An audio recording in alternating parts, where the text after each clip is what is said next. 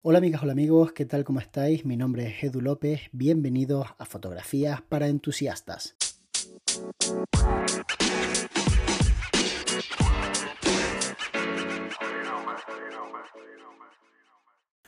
Buenas, Edu. Somos Alberto y Alicia de Here the Planet. Lo primero, agradecerte todo el tiempo que dedicas a difundir tu contenido. Somos conscientes del gran esfuerzo que supone. Y nuestra duda es que, como agencia creativa que empezamos, muchas veces no tenemos claro del todo cómo debería ser un flujo de trabajo óptimo entre fotógrafo y cliente. Conocemos varios flujos de trabajo de otros fotógrafos. algunos hacen las fotos con el cliente pegado a él, otros hacen las fotos más por libre y las entregan editadas, y el cliente elige las que quiere a un precio X cada una.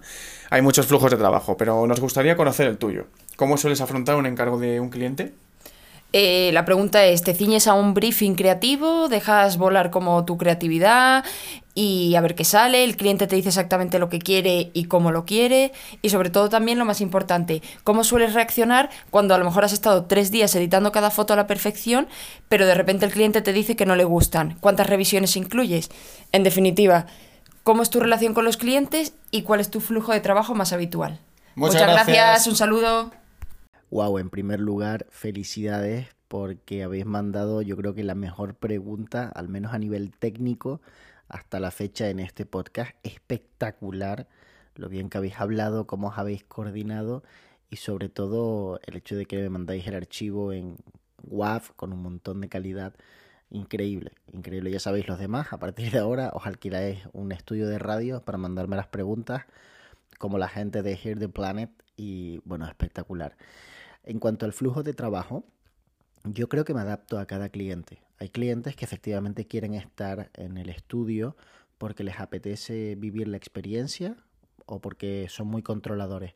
Cuando detecto que son muy controladores, intento marcar los límites para que entiendan que ellos pueden tomar ciertas decisiones, efectivamente pasarme un briefing, decirme, oye, queremos que esto sea de esta forma y demás, pero que cuando me contratan también están contratando no solamente una ejecución técnica, sino también una aportación creativa. Yo sin salirme de los estándares que ellos marcan, intento aportar mi estilo o intento que la fotografía me guste y se ajuste a lo que yo vengo haciendo, porque se supone que si me contratan es porque les gusta lo que yo vengo haciendo. Entonces no me corto en decirlo y además se los planteo de esa forma. ¿Cuál es la razón de que me contrates? No soy el más barato ni siquiera soy de la media. Entonces tiene que ser porque te gusta lo que hago. Si te gusta lo que hago, déjame hacerlo. Porque si no me dejas hacerlo, pues al final lo que estaremos sacando como resultado no me representa. Y si no me representa, yo no me voy a hacer cargo de, de ese resultado. No voy a avalarlo, por así decirlo. Si después no te gusta, no es culpa mía. Porque realmente lo que tú has contratado eh, lo has modificado hasta tal punto que ya no es realmente lo que yo te ofrecía. Entonces, de esa forma me gusta trabajar y creo que la gran mayoría de los clientes que son muy controladores lo entienden enseguida. Yo obviamente le meto una carga grande de humor, hago que lo entiendan de una forma muy amigable, nunca genero una situación así como incómoda. En cuanto a los que simplemente les pica la curiosidad de verme trabajar o les apetece estar en el shooting porque se han gastado un dinero y porque quieren un poco vivir la experiencia o porque es algo divertido. Pensad que para muchas personas que están haciendo la parte comercial de una empresa, el shooting es algo súper divertido. O sea, ellos están acostumbrados a estar delante de la pantalla de un ordenador y de repente estar en un estudio, en un ambiente creativo, con varias personas trabajando, etcétera pues muchas de esas personas que vienen, yo lo que hago es diseñar una estrategia de mm, experiencia de usuario fantástica para ellos. Entonces les pongo bebidas, a veces incluso compro comida, les pongo un monitor mirando hacia ellos o les doy un iPad con Capture One Pilot, que es un, eh, una pequeña parte de Capture One que te permite utilizar cualquier tipo de dispositivo como si fuera un monitor externo en el que van apareciendo las fotografías y eso es genial porque están ahí a su cosa hablando y charlando y tomándose algo mientras están viendo las fotografías. Pero también muchas veces me gusta hacerles partícipes y entonces me gusta que a lo mejor, pues, por ejemplo, en el caso de uno de mis clientes que, que es Hiperdino, un, digamos, creo que el, el, supermercado que más puntos de venta tiene en Canarias, con una facturación de más de mil millones de euros, una burrada. Y Perdino eh, desde hace años me encarga las fotografías de sus redes sociales a través de la agencia JFT. Entonces la persona de la agencia, que es un encanto que se llama David, viene con, con la chica de Hiperdino y la chica de Hiperdino es genial, es una persona maravillosa, entonces nos lo pasamos en grande, hasta el punto de que muchas veces las manos que aparecen en la fotografía son de ella, entonces hacemos que se implique en el shooting, ella viene desde otro lugar a nuestro estudio, ni siquiera vive en nuestra isla, viaja para, para venir y está con nosotros unas cuantas horas, comemos juntos, entonces lo planteamos todo como muy divertido, intentamos que esas personas realmente sientan que mereció la pena el viaje, mereció la pena venir.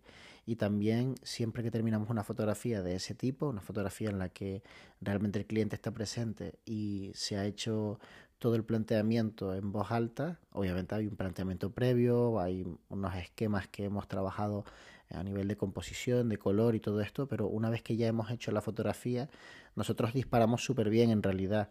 Eh, somos unas fotógrafos que trabajamos súper, súper finos con la luz y realmente cuando tú ves la fotografía te das cuenta de que mm, el resultado final está muy cerca de lo que sería la fotografía para publicar en redes sociales. Entonces lo que solemos hacer es preguntar, ¿está perfecta? ¿Está bien? Ellos saben que le falta un poquito de color o lo que sea, pero vamos, mínimo, y dicen, sí, sí, perfecta. Entonces siempre vamos como haciendo un check y asegurándonos de que lo que estamos haciendo les está gustando a todos, a la agencia, a la clienta y a nosotros mismos. Y esa es básicamente nuestra manera de trabajar a nivel de producto.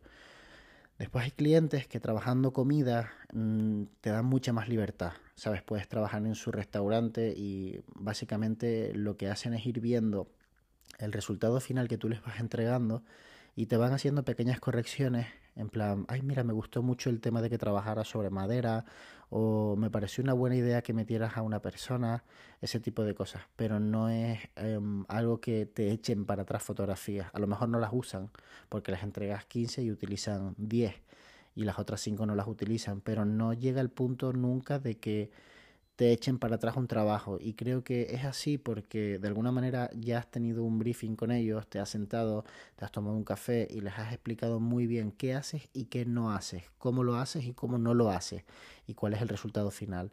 Cuando ellos han visto tantas fotografías tuyas, es mucho más sencillo todo. Me costaba mucho más al principio, cuando estábamos empezando y no teníamos casi portafolio para enseñar. Por eso hubo una época en mi vida en la que me preocupé mucho de crear ese portafolio. Incluso iba a comer a determinados lugares y les preguntaba si no les importaba que sacara la cámara, hiciera algunas fotografías, o me llevaba algún amigo y le hacía algunas imágenes disfrutando de alguna comida. Y poco a poco fui haciendo que mi portafolio fuera cada vez más grande y que cada vez me costara menos explicarles qué hacíamos y qué no hacíamos. Y esa básicamente es mi manera de trabajar. Espero que te haya molado, que os haya molado la respuesta y que, y que os animéis a mandar más preguntas porque de verdad que me ha encantado escucharos y muchísimas gracias por participar a todos los demás. Seguid mandando preguntitas a través del correo electrónico podcast o a través del link que aparece en la descripción de cada uno de los episodios de este podcast diario. Nos vemos muy pronto. De hecho, nos vemos mañana.